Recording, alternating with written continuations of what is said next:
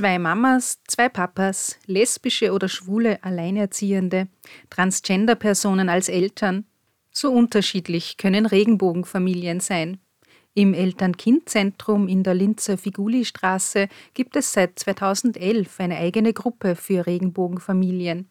Aktivitäten und Beratungen richten sich sowohl an Personen, die Eltern werden möchten, als auch an Familien und Kinder. Das E-Kids feiert außerdem 40 Jahre Jubiläum. Zu diesem Anlass habe ich mit Geschäftsführerin Gabriele Bürstinger und mit Mitarbeiterin Cornelia Traunfellner gesprochen. Die Idee für eine Regenbogen-Familiengruppe haben die beiden entwickelt. Wie es dazu gekommen ist, erzählt Gabriele Bürstinger. Wir machen ja immer viele Sachen nach den Bedürfnissen der Eltern. Ja? Also wir bieten dann auch eben was an und wir haben eben über ihre Lebenssituation geredet und ähm, haben unter anderem auch festgestellt, man, es gibt ja eigentlich gar keine Anlaufstelle ja, für Regenbogenfamilien oder solche, die es werden möchten.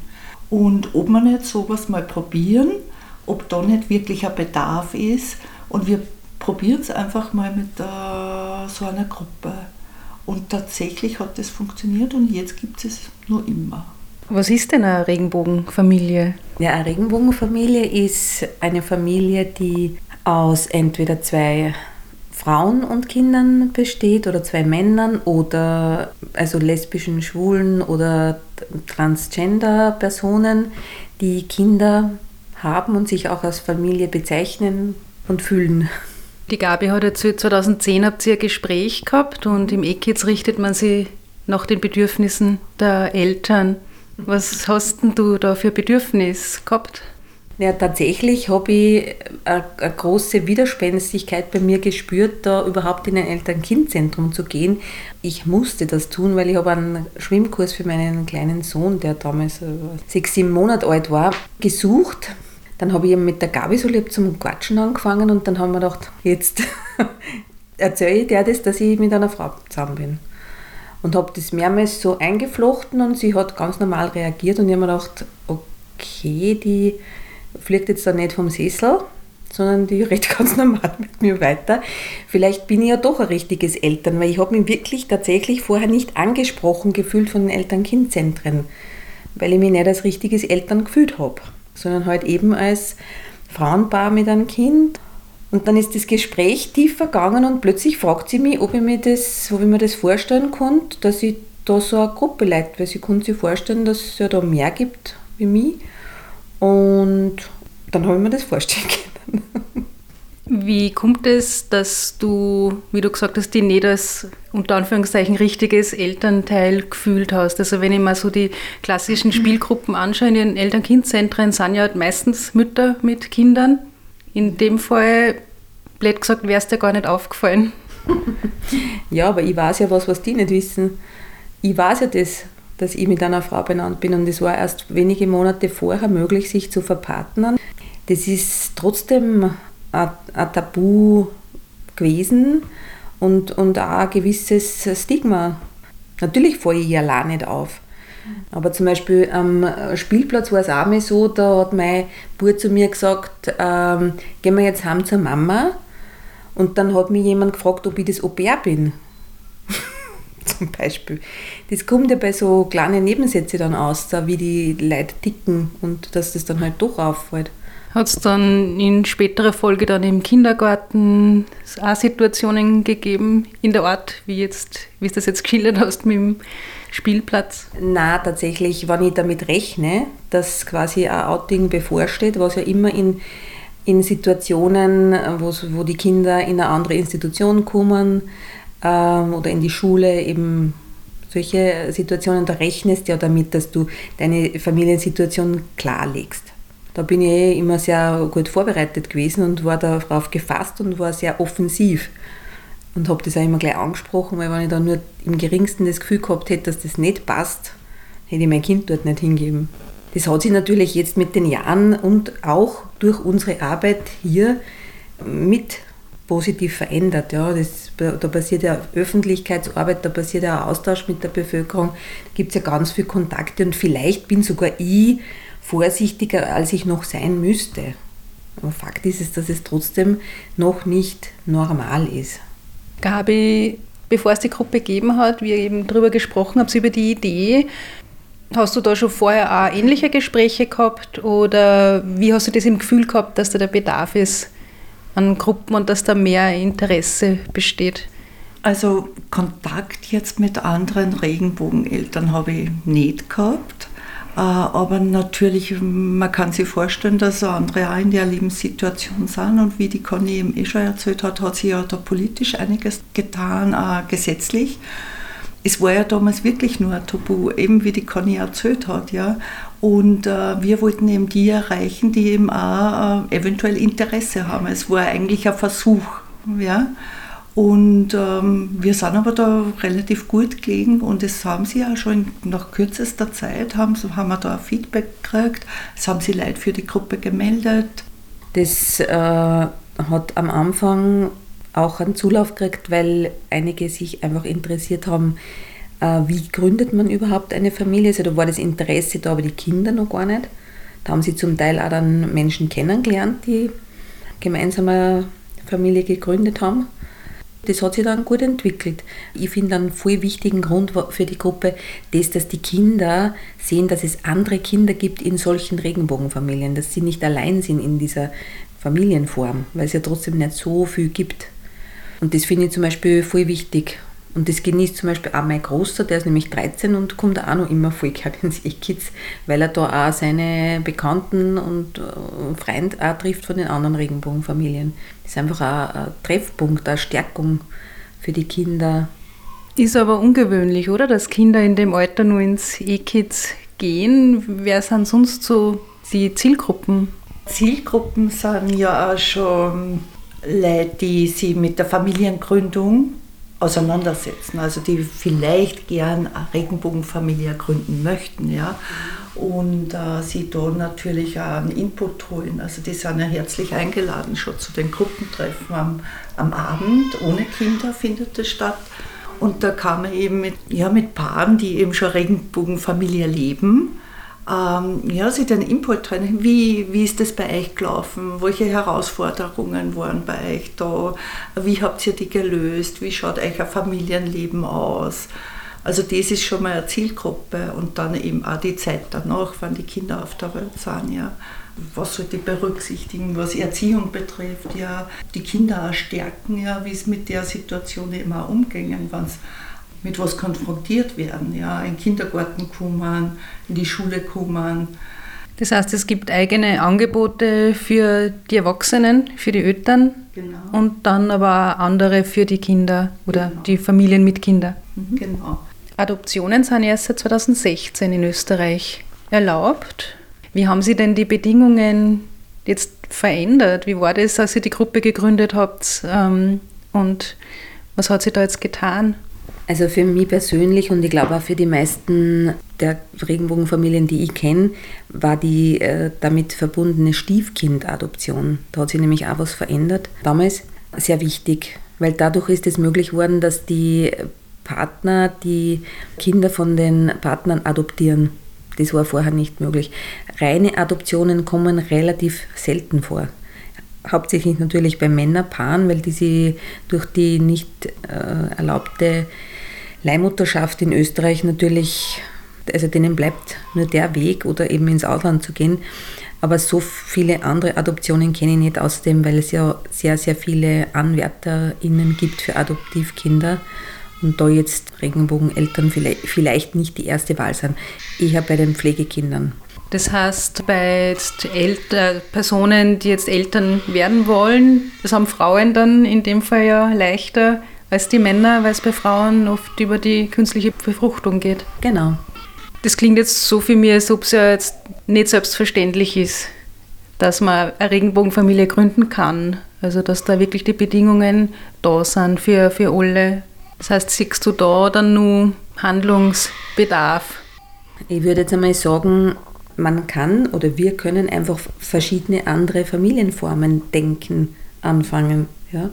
Und da müsste man dann natürlich auch die gesetzlichen Grundlagen schaffen, weil das ist schon gut, wenn das alles gesetzlich abgesichert ist, einfach für die Kinder Zum Beispiel ist es wirklich nötig, dass nur zwei Personen die Eltern sein können von einem Kind?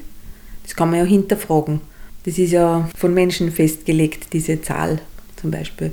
Und es gibt ja Ideen, dass zum Beispiel drei oder vier Personen die Eltern sein können. Oder Bei den Patchwork-Familien ist ja so, dass man vielleicht vier Elternteile oder die in einer gewissen, in einem gewissen Teil eine Elternrolle oder Elternfunktion erfüllen hat. Ja? Und man nennt ja die mittlerweile auch schon Bonuseltern. Ja? Also man könnte ja eventuell auch bei den Bonuseltern haben, bei den Regenbogenfamilien oder für die Regenbogenkinder. Oder Kleeblattfamilien, wo einfach dann sie zum Beispiel zwei weibliche und zwei männliche TeilnehmerInnen zusammenschließen. Ja, weil da gibt es ja auch Länder, wo es das zum Beispiel gibt. Ob das gesetzlich dort abgesegnet ist, weiß ich nicht, aber das Wort Kleeblattfamilie gibt es zum Beispiel. Und auch Familienmodelle, wo wirklich eben zwei Paare mehrere Kinder aufziehen, wo auch immer die wohnen. Das kann man ja neu denken. Und so wird es dann auch für Männer nicht mehr so schwierig aber auch oder und auch steigt natürlich die Komplexität mit der Zunahme der beteiligten Personen.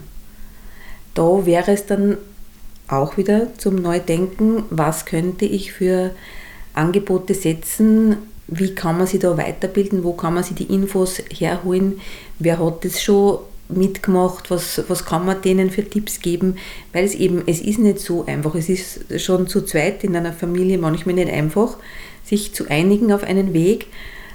Jetzt stellt man sich vor, da sind drei oder vier, die mitreden dürfen und auch wollen und es auch tun. Aber da kann man ja irrsinnig viel lernen. Da darf man ja offen sein, da darf man ja eben von wem anderen was abschauen oder eben sie Ideen holen.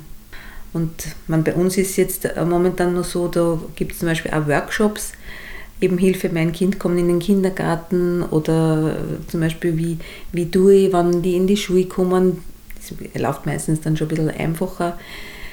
Ja, oder wie stärke ich meine Kinder, wie, wie stärke ich die ganze Familie. Da kann es dann auch ein Angebot geben, wie mache ich das mit drei oder mehr Elternteilen. Was ist denn so aktuell das Bedürfnis der Eltern, die da in die Gruppen kommen? Also was wird am häufigsten denn genannt zum Beispiel? Oder welches, mit welchem Interesse kommen die her? Momentan ist eine gewisse Zufriedenheit mit dem Angebot. Die Angebote, die den meisten Zuspruch haben, sind wirklich die mit den Kindern, wo wir etwas gemeinsam unternehmen. Die gemeinsamen Unternehmungen, wo es in, in einer lockeren Atmosphäre gibt, einen unverbindlichen, informellen Austausch zwischen den teilnehmenden Personen. Was sind denn so die kommenden Aktivitäten oder kannst du einen Überblick geben, was es denn an Angeboten gibt? Also demnächst ist eh wieder am Donnerstagabend ein Elternaustausch für ähm, Kinderwünschende oder äh, Menschen, die schon Kinder haben, trotzdem sie austauschen möchten. Und dann wird eh wieder das Adventprogramm sein äh, mit Christkindlmarkt, beziehungsweise Nicolo. Das findet man dann alles auf der Homepage. Und der Kindernachmittag kommt auch nochmal. Wenn man jetzt sagt, dass die Personen sind mit dem Angebot zufrieden, man ist ja so sehr weit mit verschiedensten Konzepten, die man sich durchdenkt, kann es nicht irgendwann mal sein, dass man jetzt diese Gruppe gar nicht mehr so speziell braucht? Vielleicht sind wir da auch momentan gerade an einem Punkt. Tatsächlich gibt es bei uns auch schon Konzepte, wo wir das überlegt haben, ob wir das nicht zusammenführen in wirklich eine ganz bunte Familiengruppe oder mal so einen Tag der Familie machen, eben weil wir teilweise schon erfahren, dass die Menschen gar nicht so eine spezielle Gruppe wollen manchmal. Ja. Wir hören relativ regelmäßig den Satz, äh, wir möchten einfach nur ganz normal leben. Das ist natürlich berechtigt, klar. Ähm, die Frage ist, ob das schon möglich ist. Aber in die Richtung haben wir mal so überlegt, dass wir das so in eine bunte Gruppe, zumindest stichpunktartig überführen. Wobei ich trotzdem überzeugt bin, dass es wichtig ist, dass man so ähm, Räume trotzdem schafft, wo Personen, die ein bestimmtes Thema einfach betrifft, sei es jetzt Alleinerziehende oder Patchwork oder Regenbogenfamilien oder eben äh, Transgender-Eltern und und und, wenn man für die so eigene Gruppen schon macht, weil man einfach aus der eigenen Betroffenheit unter sich einmal anders reden kann und auch einfach anders gehört wird. Weil selbst wenn es für jemanden okay ist, dass jemand in einer Regenbogenfamilie äh, lebt, kann es trotzdem nicht zu 100% nachvollziehen. Das kann halt einfach nur jemand, der wirklich betroffen ist. Ich möchte ein bisschen über das Jubiläum sprechen. Es ist 2023 für viele Institutionen ein Jubiläumsjahr, für Radio Froh genauso mit dem 25-jährigen Jubiläum. Und das E-Kids feiert das 40. Jubiläum. Wie verbringt sie dieses Jahr? Gibt es da was Spezielles, ein spezielles Programm? Also 1983 hat eine engagierte Frau die Idee gehabt, da in Linz äh, das erste Eltern-Kind-Zentrum in Oberösterreich zu gründen, nachdem sie in Innsbruck die Idee aufgegriffen hat.